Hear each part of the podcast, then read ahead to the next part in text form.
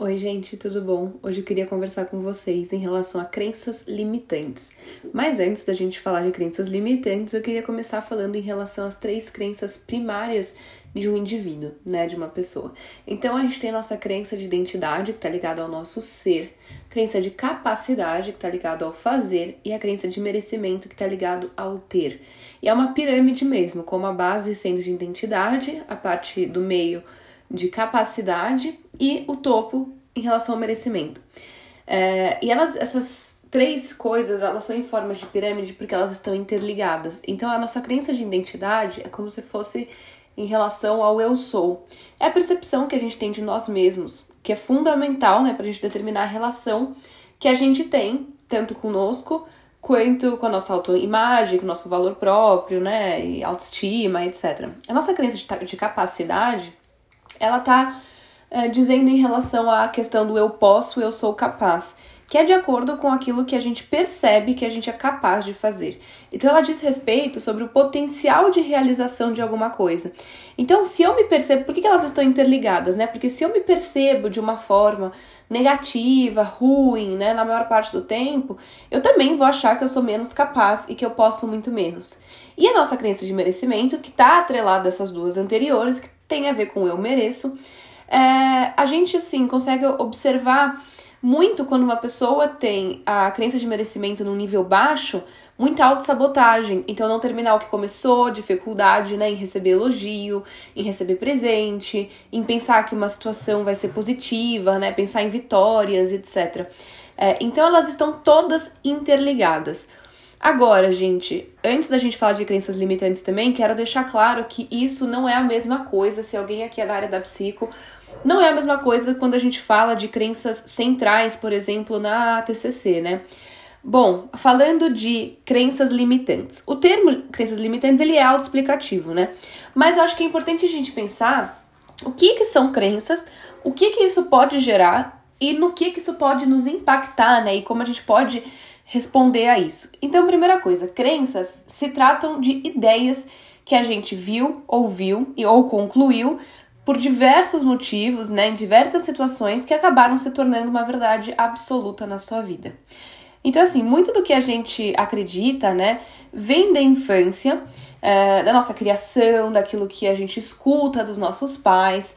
Mas, assim, gente, é, quando a gente fala de, dessas crenças limitantes, alguns conceitos, algumas práticas, alguns pensamentos que se tornam essas verdades absolutas podem interferir muito negativamente nas nossas escolhas e nas nossas decisões. Por isso que a gente fala crenças limitantes. Só crenças a gente está pensando em coisas que a gente vai concluindo e que se tornam verdades para nós, né? Então, por exemplo, se eu escutar muito que eu sou uma. Se eu escutar muito, ou dependendo da pessoa, nem precisa ser muito, é, que eu sou uma pessoa que eu não sei tomar decisão. Então, ah, você não sabe tomar decisão, você é muito indecisa. Eu vou acreditar e vou vestir aí aquela camisa da indecisão. Só que isso faz com que eu desconsidere que essa indecisão ela pode estar tá vindo do assunto é, do qual eu preciso tomar essa decisão, ela pode estar tá vindo pelo meu momento de vida. E a gente acaba vestindo essa camisa e acaba carregando isso conosco, né? Tipo, eu sou uma pessoa indecisa.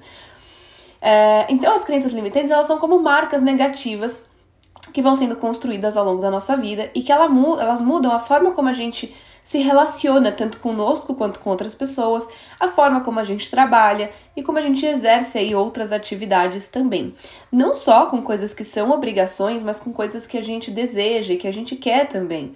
É, então, assim, elas agem como um, um medo, né? Ou em forma de pensamentos e trazem essas incertezas que nos impedem de atingir determinados objetivos, como eu falei para vocês. Então, elas criam essas barreiras né, pelas percepções que a gente vai tendo em relação à vida, à carreira, habilidades, aptidões. E elas têm, elas podem vir aí de diferentes lugares. Então a gente fala que ela pode ser num nível hereditário, entre aspas, né? Ou seja, coisas que são ouvidas e observadas dos nossos pais, um nível pessoal que tem origem na hereditária, né? Porém, são coisas que são criadas com base nas nossas próprias vivências individuais é, e um nível social, que são crenças impostas pela mídia, pela sociedade. Então, coisas que a gente vê que as pessoas falam por aí que aquilo se torna aí uma verdade, mesmo que a gente nunca tenha vivido ou passado por isso, ah, se a maioria tá falando, é assim, né? É... Quando a gente vê muitas crenças limitantes, a gente costuma, né, numa pessoa, a gente costuma ver essa pessoa desistindo mais facilmente de coisas que busca ou de coisas difíceis, né? A gente também vê bastante é, essas pessoas deixarem mais frequentemente as suas próprias vontades de lado e também dificuldade em assumir autorresponsabilidade. Gente, autorresponsabilidade é uma coisa muito boa. E eu gosto de falar isso porque até uns anos atrás eu achava que isso era uma coisa ruim. Mas não, isso é muito importante, isso é muito bom. Então, às vezes a gente acha, né, quando vem muitas crenças limitantes, que é, o que está limitando são fatores externos, eles são os responsáveis, como se a gente não pudesse fazer nada em relação a isso. Então, por isso que a gente está falando aí dessa dificuldade de autorresponsabilidade. É... Gente, quando eu falo a gente, é no sentido pautado na psico, né, de forma geral, mas bom, eu estou falando em relação a isso. É, é comum a gente, é, é comum observar que as crenças limitantes aparecem em frases como eu não mereço, eu não sou boa nisso ou bom nisso, eu não posso errar, eu não tenho sorte como outras pessoas. Eu não tenho tempo para mudar, eu nunca vou chegar nesse nível, eu não quero desagradar ninguém, é tarde demais para mim e por aí vai. Né? São várias frases aí que vocês estão vendo, elas não necessariamente elas estão falando de um momento, elas são frases como se fossem verdades, né? Ou eu sou isso, ou eu sou aquilo, né? Então, essas crenças elas podem prejudicar uma pessoa em diferentes fases da vida, porque elas também trazem consigo muita falta de ânimo e diminuem ainda mais a autoestima. Gente, se eu virar para mim e eu falar assim: "Ah, eu nunca vou chegar nesse nível". Vocês acham que eu vou querer tentar fazer alguma coisa? Eu nunca vou chegar lá porque eu vou fazer. Então, vocês percebem quanto às vezes a gente falar na nossa cabeça, a gente pensar certas coisas ou a gente repetir certas coisas mudam o nosso comportamento. É, eu sei que eu já falei em vários episódios aqui o quanto os nossos pensamentos estão atrelados aos nossos comportamentos, mas eu acho importante a gente tentar colocar isso em formas de exemplo para que a gente consiga visualizar né, o quanto isso realmente é verdade, mesmo que nós não estejamos falando de algo super específico, né? Essas crenças aí que a gente até chamaria na, na TCC de crenças intermediárias, que são essas regras aí, elas podem tanto nos incentivar quanto nos limitar, né? Então, vamos lá. Algumas coisas que são comuns de acontecerem por conta dessas crenças limitantes são o medo de aprender coisas novas. Por quê? Existe muitas vezes o medo do fracasso, né? E também não fazer o necessário para conseguir aquilo que deseja. Sabe aquele famoso, não vou nem tentar para não, não fracassar? Ou até, gente, a gente buscar em X querendo ou precisando de Y né? Muitas vezes a gente fala, não, mas eu tô fazendo, eu tô não sei o quê. Mas às vezes não é aquilo que a gente precisaria estar fazendo ou que a gente gostaria de estar fazendo para alcançar o nosso objetivo. Às vezes está desalinhado. E isso pode ser até como uma forma de, de defesa, entre aspas, né? De autodefesa, para que a gente não se frustre tanto. Mas isso por si só é uma grande frustração. Outra coisa, falta de confiança em si mesmo. Se você, por exemplo, acha que você é uma pessoa distraída, procrastinadora, você não vai achar que você está preparada para encarar certas coisas que sente que são necessárias para alcançar coisas que você deseja. Então, vou dar um exemplo para vocês. Com essa coisa da pandemia, né, com a questão da pandemia, os cursos online cresceram muito.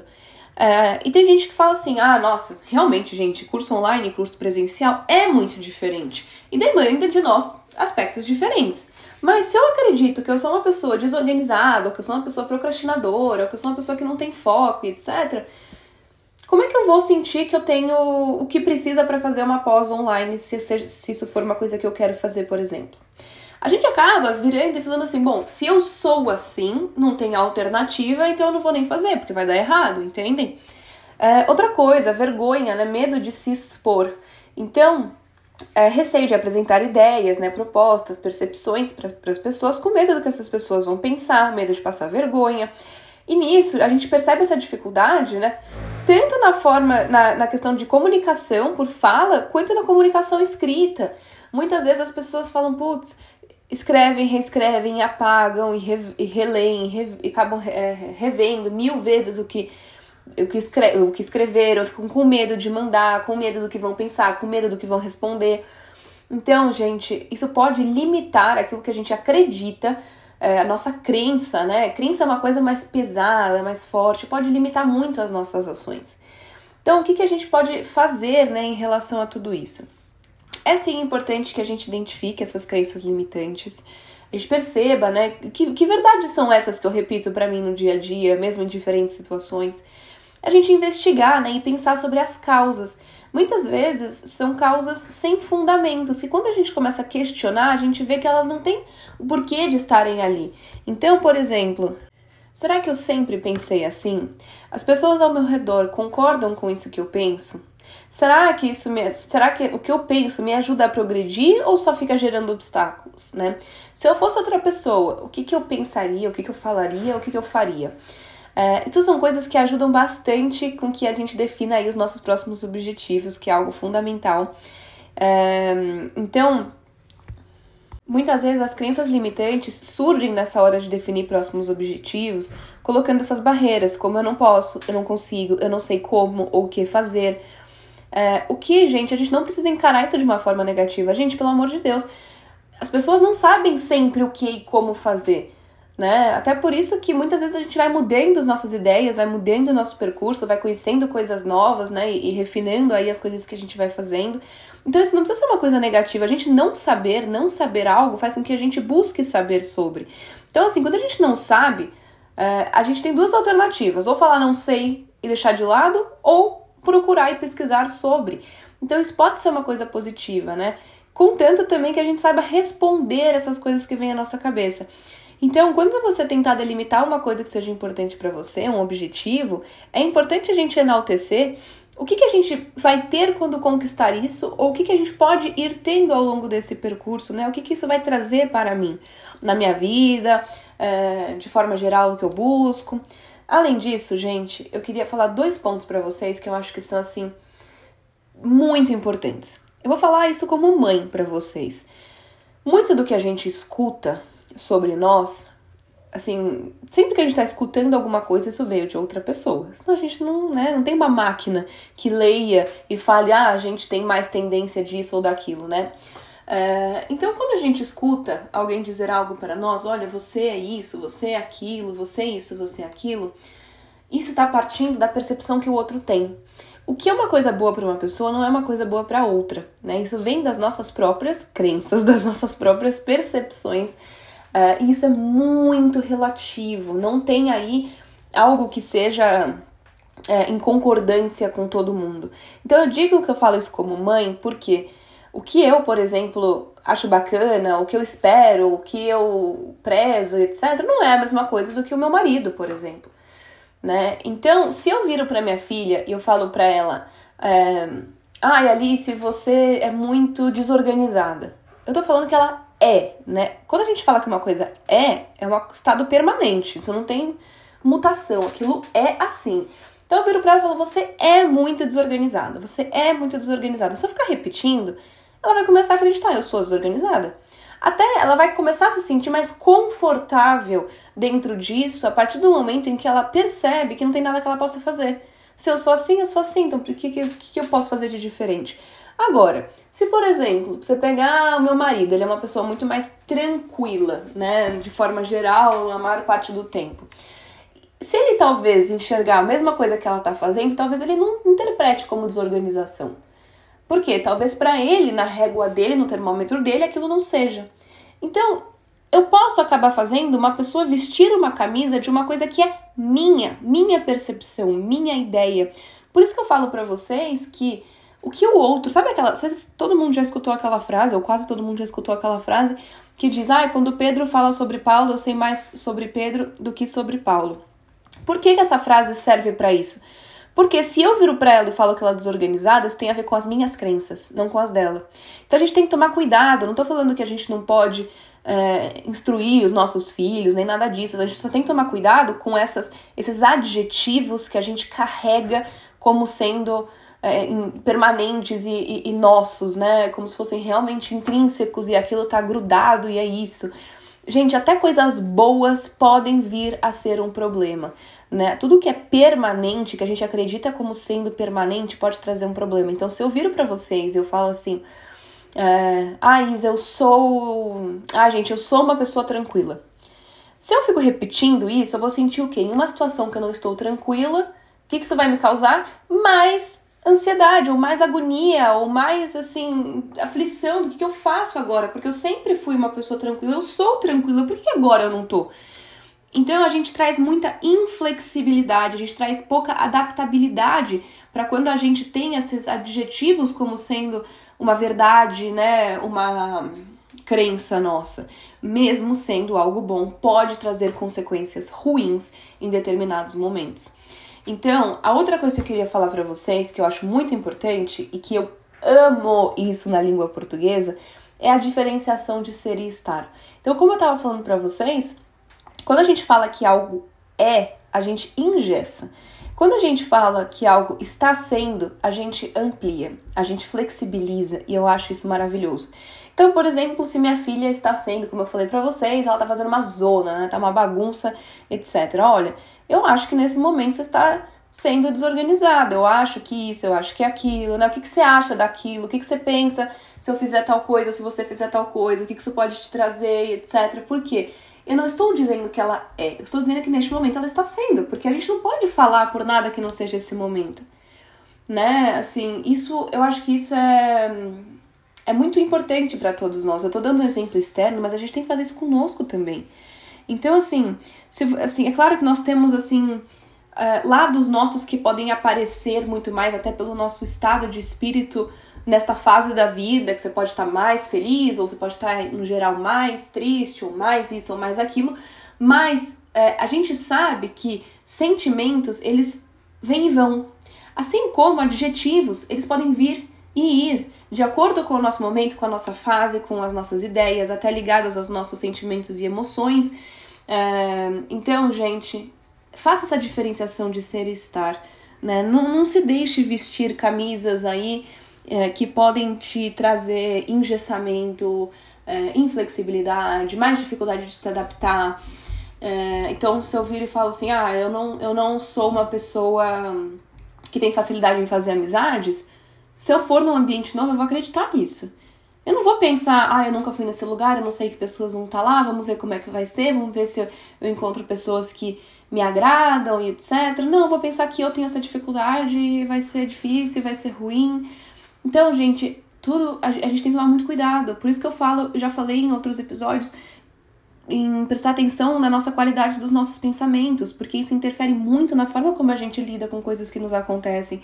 Então, não só na qualidade dos nossos pensamentos, mas na qualidade, é, na, na rigidez dos adjetivos que você veste e carrega como mochilas aí nas suas costas. Então, gente, vamos tentar aí revisitar essas crenças limitantes, substituí-las por crenças mais fortalecedoras, né? Então, gere dúvidas sobre as suas crenças limitantes, enfrente elas, converse com elas, né? Vá por situações das quais você sente que são mais tranquilas, né? Assim, eu acho que a gente não precisa também é, começar pela, por aquilo que é mais difícil para nós, a gente pode ir enfrentando aos poucos, conversando com isso aos poucos. É, e eu acho que a gente pode substituir as nossas justificativas por algumas soluções, mesmo que mais simples, é, porque isso muda a nossa percepção, que muda a nossa ação. Então, o que eu quero dizer com isso? Às vezes a gente justifica muito e a gente sente que ou é isso ou é aquilo. Como se tivesse duas opções de estrada, vai. Tem a estrada 1 e a estrada 2, a 1 é que eu quero, a 2 é que eu não quero. E aí, se eu não posso ir na 1 nesse momento, então eu tô na 2, que é que eu não queria. A gente não pensa que pode existir a 1.1, a 1.2, a 1.3, que às vezes são variações da mesma estrada que podem nos fazer depois ir para uma, que às vezes nesse momento não é possível. Então, quando a gente cria soluções, a gente não necessariamente se desalinha do que a gente quer. A gente se alinha de acordo com o que é possível neste momento. É, e não necessariamente a gente vai por uma por um caminhar que esteja totalmente é, oposto ao, ao, aos, nossos objetivos, aos nossos de desejos, né? E, gente, isso é algo que depende de nós para que seja feito.